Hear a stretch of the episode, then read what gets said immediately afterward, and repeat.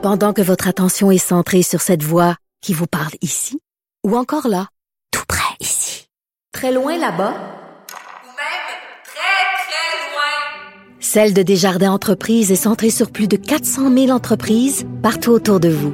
Depuis plus de 120 ans, nos équipes dédiées accompagnent les entrepreneurs d'ici à chaque étape pour qu'ils puissent rester centrés sur ce qui compte, la croissance de leur entreprise. En janvier 2015, au lendemain des attentats euh, dans les locaux de Charlie Hebdo et dans l'épicerie Hyper Cachère à Paris, euh, beaucoup de gens, la plupart des gens se disaient je suis Charlie. Cinq ans plus tard, alors que s'ouvre le procès des 14 complices des auteurs de l'attentat, euh, que reste-t-il de l'esprit de Charlie Hebdo? Nous allons parler avec notre ami Mathieu Bocoté qui a écrit une excellente chronique là-dessus aujourd'hui. Salut Mathieu. Bonjour. Écoute, tout d'abord, je suis Charlie. Il y a beaucoup de gens qui répètent ça comme ça. Toi, dans ta tête à toi, qu'est-ce que ça veut dire être Charlie? Ça voulait dire tout simplement, je, je réclame le droit de critiquer euh, les dogmes, toutes les positions, toutes les religions, toutes les idées. Et la liberté d'expression, la liberté de conscience est au cœur de notre société, au cœur de notre civilisation. Donc ça ne voulait pas dire qu'on aimait le contenu de chaque édition de Charlie Hebdo. Ça ne voulait pas dire qu'on embrassait chacune des thèses qu'on y trouvait.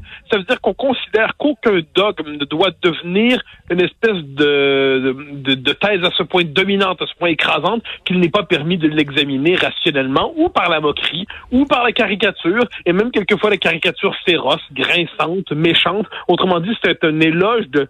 On revendiquait l'esprit de la liberté d'expression au cœur de nos sociétés.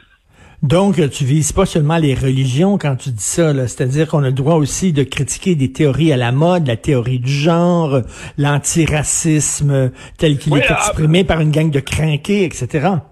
Ben, ça, c'est fondamental ce que tu dis ici, parce que je crois qu'on dit critiquer les religions et on ne voit pas que, à moins d'être soi-même croyant, euh, on ne voit pas que les religions ne sont pas, l'esprit religieux, le sacré, n'est pas fixé exclusivement sur les religions historiques. Donc, qu'est-ce que ça veut dire? Ça veut dire que, à une certaine époque, on l'a vu au 20e siècle, d'ailleurs, Raymond Aron parlait de religion séculière, euh, on peut parler de religion politique, le communisme était vécu comme une religion, le nationalisme peut être vécu par certains comme une religion, et aujourd'hui, il y a des concepts qui sont sacralisés. Racisme systémique, théorie du genre. Et si on remet en question, par exemple, la théorie du genre, comme l'a fait J.K. Rowling euh, cet été, eh bien, il y a une tempête médiatique véritablement pour l'abattre. Si on remet en question la notion de racisme systémique, on peut être banni, on peut perdre son travail, on doit faire pénitence, euh, pénitence religieuse et ainsi de suite. Donc, c'est l'esprit Charlie, pour moi, s'il a du sens, c'est que c'est pas simplement critiquer l'islam ou le catholicisme ou le bouddhisme, c'est le droit de critiquer tous les dogmes, quels qu'ils soient, euh, parce que l'esprit religieux pénétrer toutes les idées. C'est ce que disait euh, Yaoul Noah Harari, l'auteur de Sapiens, le best-seller mondial. Il disait que toute idée, toute idéologie est une forme de religion, c'est-à-dire que ce, sont des faits qui n'existent pas dans la nature, ce sont des constructions de l'esprit. Le communisme est une religion, euh, le capitalisme est une religion, la théorie du genre est une religion, que ce sont des abstractions. Ben alors moi, que, que, que, l'on tienne à ces idées, je trouve que c'est fondamental. Puis j'ajouterais, parce que ça, ça me fait... Moi, j'ai rien contre les religions en soi. Hein? C'est-à-dire, euh, je pense qu'on peut parfaitement être croyant, je pense qu'on peut être un croyant sincère, et ainsi de suite, mais on n'a pas le droit de transformer son propre dogme en interdit pour les autres. On n'a pas le droit, autrement dit, de faire en sorte que ce qui me scandalise moi doit devenir un interdit pour l'autre.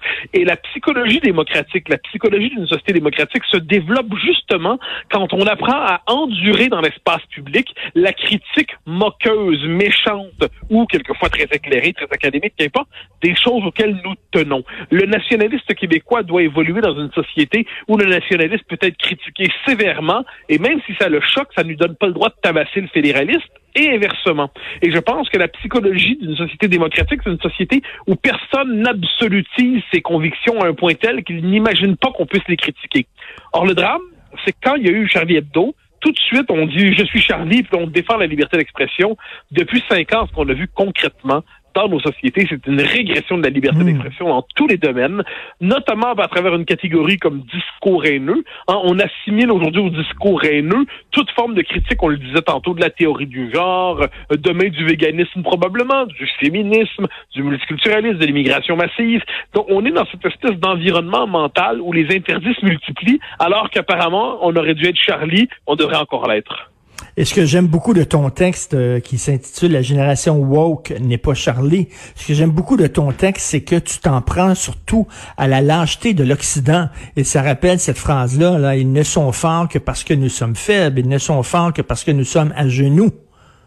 Ah ben moi, alors c'est c'est Solzhenitsyn que cette formule le déclin du courage hein, dans son discours de Harvard en 78.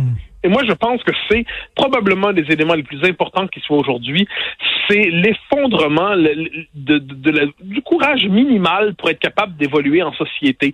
Donc, la peur d'une mauvaise journée sur les réseaux sociaux, disons ça comme ça, peut faire en sorte qu'on recule systématiquement. La peur d'avoir à confronter de manifestations, la peur d'avoir mauvaise réputation pendant quelques jours, quelques semaines, quelques mois, quelques années, quand sais-je, euh, ça fait en sorte que la, mais la pression de la foule nouvelle, hein, la foule virtuelle, mais qui devient quelquefois la foule très concrète. On le voit dans les universités, dans les manifestations, on le voit un peu partout. La peur de ça fait en sorte qu'on préfère s'aplatir. Et pourtant, si on fait une histoire de la liberté intellectuelle et politique, c'est une histoire de gens courageux qui parviennent à, qui s'entêtent à dire euh, leur vérité, ce à quoi ils croient, même devant ceux qui cherchent à les humilier, à les casser, à les bannir, à provoquer leur mort sociale ou quelquefois plus. Euh, tu me connais, hein, chaque euh, chaque affaire me fait penser à un film. Là, j'ai en tête, lorsque tu parles de ça, euh, le film Le Jouet avec Pierre Richard, où Pierre Richard fait, il travaille dans un bureau et c'est l'employé qui est toujours en train de plier les chines, de toujours dire oui au patron. Et à un moment donné, son patron l'invite, le, demande de venir dans son bureau. Et là, le patron lui dit déshabillez-vous. Et là, Pierre Richard dit quoi, pardon? Il dit déshabillez-vous. Je suis votre patron, je vous le demande. Et le gars commence à se déshabiller. Et là, son patron lui dit arrête arrêtez, Qui est un monstre? Moi qui vous demande de vous déshabiller ou vous qui acceptez? C'est ça la question, là. C'est vraiment ça. Euh, tu sais, les, les, jeunes radicaux qui nous demandent de nous censurer, mais si nous acceptons euh, leur demande et si nous nous censurons, ben c'est nous les imbéciles.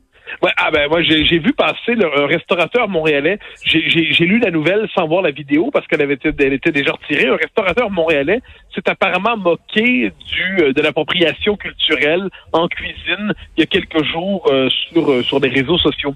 Et là, encore une fois, les petits woke énervés, hein, les, les indignés professionnels, les offusqués diplômés, ça va dire terrible racisme, racisme, racisme. Et le restaurateur décide de reculer. Il il décide de, décide de raser les murs, décide de se cacher. Bon, on peut comprendre que un homme d'affaires veuille éviter d'avoir une controverse. J'essaie de comprendre. Mais il aurait pu aussi dire, je m'excuse, bande de petits excités fous furieux, mais on peut faire des blagues. L'humour n'est pas interdit. Votre indignation ne sera pas la loi. Or, c'est vers ça qu'on est. Et je pense que de ce point de vue, le courage de quelques personnes peut être inspirant. quand on voit une personne se tenir, quand on en voit une autre se tenir, et là, ben, ça peut donner du courage à ceux qui discrètement chuchotaient leurs convictions à leur épouse sans oser les dire publiquement. Et ça, je pense que de ce point de vue, il faudrait, comme j'aime le dire, avoir une agence de location de colonne vertébrale. On ferait fortune. Oui, tout à fait. Il en manque euh, énormément. Je pense à Louis-Jean Cormier, le, le, chanteur, l'auteur-compositeur, qui avait dit, euh, parce que là, on voulait faire des, des, des festivals seulement des chanteurs et seulement des filles qui auraient pu qui auraient pu euh, euh, assister à ces concerts-là, des concerts pour femmes seulement. Et Louis-Jean Cormier a dit, ben voyons donc, ça n'a pas de bon sens, ça n'a pas de sens. Le, sexe des gens qui performent, on s'en fout totalement. Et il s'est fait tellement tomber dessus qu'il a demandé pardon. Il a mis le genou, le genou à terre, puis il a demandé pardon, ma tante si je me trompe pas, c'est encore pire que ça, c'est-à-dire c'était à propos de la parité dans la composition de, les, ces équipes de tournée. Et, euh, et effectivement, donc il dit qu'il est pas pour ça parce qu'il prend les meilleurs, hommes, femmes, on s'en contrefiche. Et là, effectivement, le système lui tombe dessus en moins de 24 heures. Et là, c'est presque une formule rituelle aujourd'hui quand on quand on transgresse, hein, quand on blasphème. Eh bien, euh, il qu'est-ce qu'il fait? Il dit je m'excuse, je me rends compte qu'en tant qu'homme blanc hétérosexuel, j'ai eu tort de faire ça j'aurais pas dû, je vais me tourner vers mes amis euh, femmes qui vont et féministes qui vont m'éclairer sur mes propres privilèges d'homme blanc et je me corrigerai pour ne plus répéter une chose semblable à l'avenir. Et ça, on l'a vu beaucoup depuis le mois de juin aussi, euh, avec les, les, manifestations. Beaucoup de personnes qui remettaient en question la notion de racisme systémique, le concept de privilège mmh. blanc, qui osaient prononcer le titre nègre blanc d'Amérique, eh bien, s'excusaient ensuite, faisaient pénitence, demandaient pardon et ainsi de suite. Alors, moi, dans le cas de Louis-Jean Corbier, ce qui me brise le cœur, c'est que j'ai tellement, j'aime tellement cet artiste que je n'aime pas le hmm.